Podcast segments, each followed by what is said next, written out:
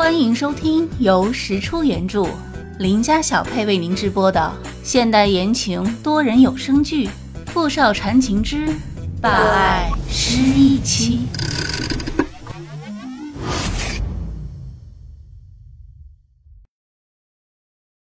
第五十六集。他原本以为自己如今早已不是从前那个懦弱爱哭的女孩子了，可看到傅明翰现在这个样子。他还是抑制不住的想哭。你这么安静的样子，我还真是不习惯。两天之后，傅明翰被转送到了 VIP 病房，但他还是一直处于昏迷状态。石小念不顾自己的伤痛，就这样没日没夜的陪着他，仿佛是怕他再也醒不过来似的，不停的和昏迷中的他说话。还给他讲故事，只希望他可以尽快清醒，尽快好起来。又到了换药的时间，医生推着医药推车走了进来。石小念瞥了这个医生一眼，发现是个生面孔。等一下，石小念一开口就看到这个人明显的顿了一下，然后假装没听见，继续熟练的操作着。石小年毫不犹豫地站起身，跑到床边。那人意识到自己暴露了，便伸手去拿托盘里面的手术刀。说时迟，那时快，石小年顾不上做任何准备，徒手接住了那人刺向傅明翰的刀子。瞬间，他的手被割出了一道深可见骨的口子，鲜血滴得到处都是。本阳听到呼唤，奔过来，翻身一脚踢到了那人的脑袋上，三两下便制服了他。带到狗场去，别让他死了。你手上的伤，不碍事。打电话叫肖顾过来替我守着傅明翰，我和你一起去狗场。在车上，私人医生帮石小念处理好了手上的伤口，口子很深，医生说一定会留下疤痕，恐怕还会有功能损害。石小念听了也没什么情绪，只是冷冷的看着车窗外倒退的街景。一再的伤害，穷追不舍，看来他不得不主动解决掉这个麻烦了。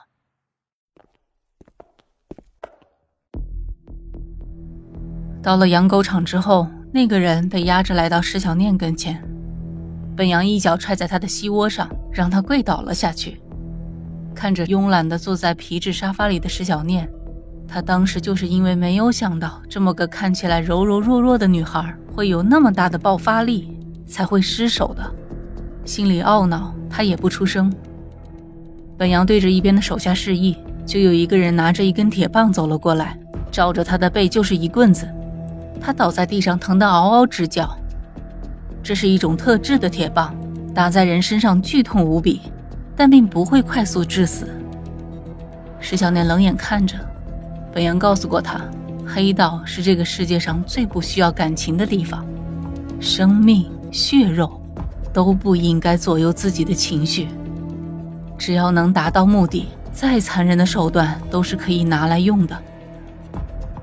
一番非人的折磨之后，那个人最终还是忍不住交代了，他是文森特的人。又是他。石小念沉眸，神色冷漠。拖出去，喂狗。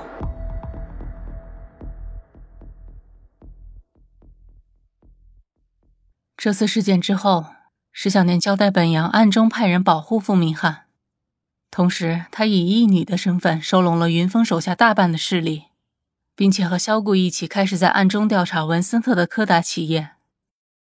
傅明翰虽然伤得很重，但在最好的医疗条件下治疗了一段时间之后。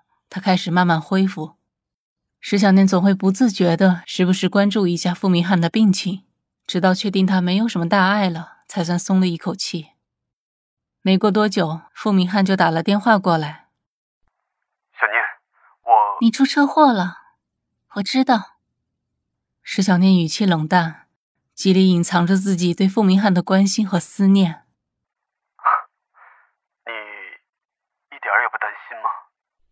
傅明翰的语气听起来有些失望，电话里面传来他没落的声音：“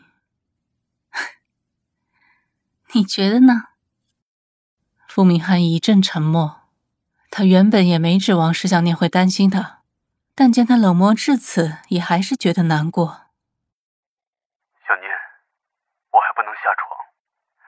你的生日礼物，我让人给你送过去了。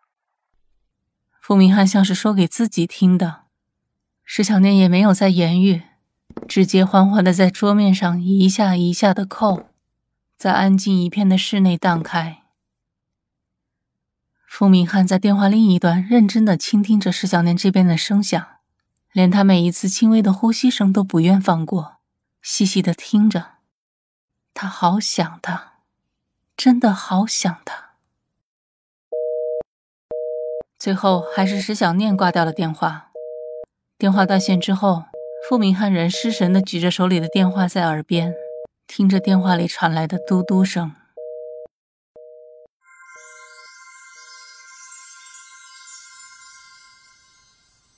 第二天早上，石小念收到了一个粉色盒子包装的礼物。因为傅明翰并不知道他已经很久没有在家里住过，而是搬到了郊外的别墅独居，所以礼物还是送到了石小念家里。石小念的父亲就让小张给他送了过来。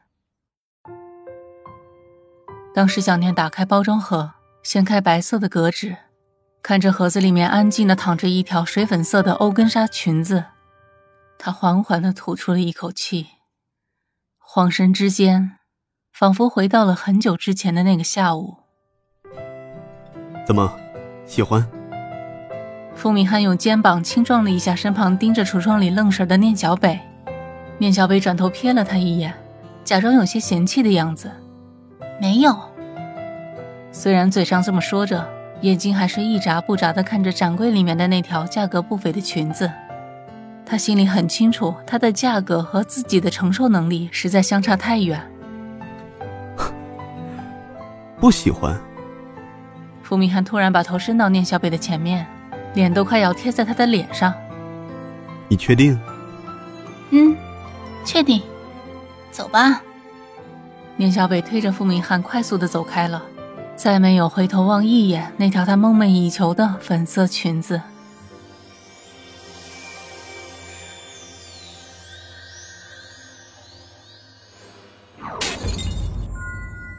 从回忆中缓过神来，石小念轻叹了口气，把盒子收进了柜子里面。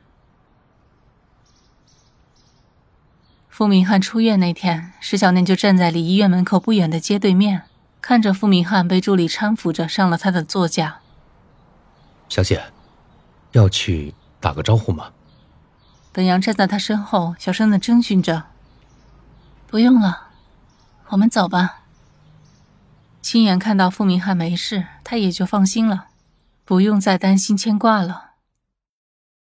东南亚那边的屠龙大会举办时间快要到了，他必须去那边提前做准备。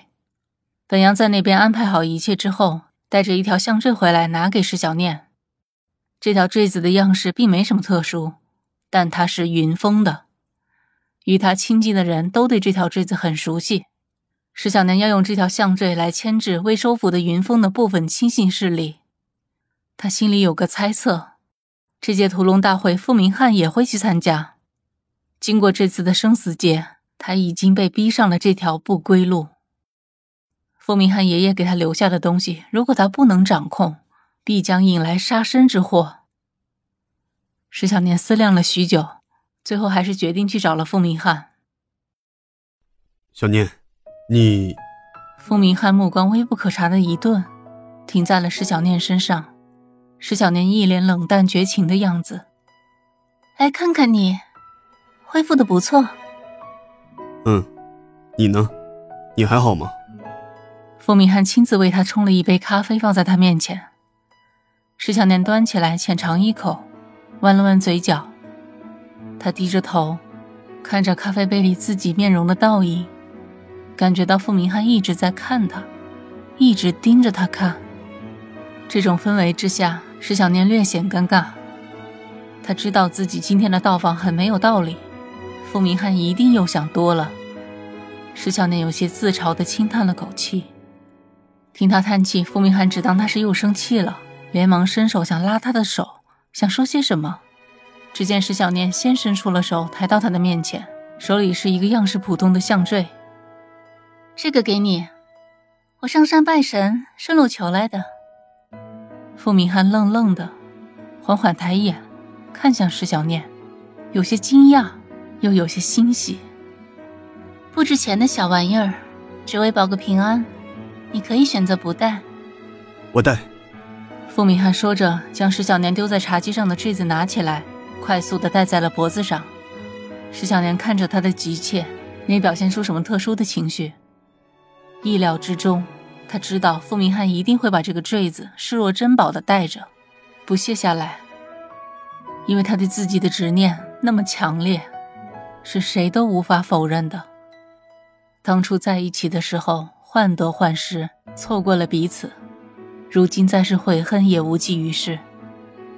好了。公司还有事，我先走了。石小念起身准备离开，就听傅明翰喃喃低语：“你还是关心我的，对吗？”他转回头看着一脸期盼的傅明翰，摸着脖子上的坠子，等待着自己的回答。我知道你现在的处境危险，相识一场，无论如何，我也不希望看到你下场悲惨，你好自为之吧。说完，他收回目光，重新垂下眼，头也不回的离开了傅明翰的家。傅明翰，你要好好的。